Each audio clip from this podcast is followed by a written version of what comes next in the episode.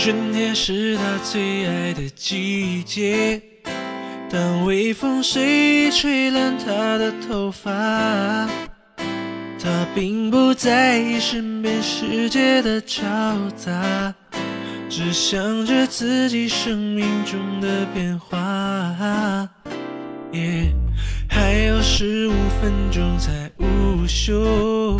从早到晚没有想象中那么好过，安定的日子不一定就是幸福，忘不掉他在心里做过的梦。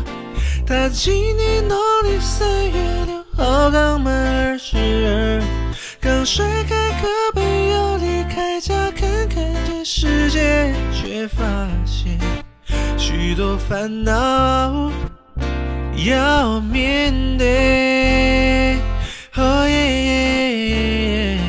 他常会向往能回到那年他一十二，只需要好好上学，生活单纯没忧愁。他就像一朵蓓蕾，满怀希望。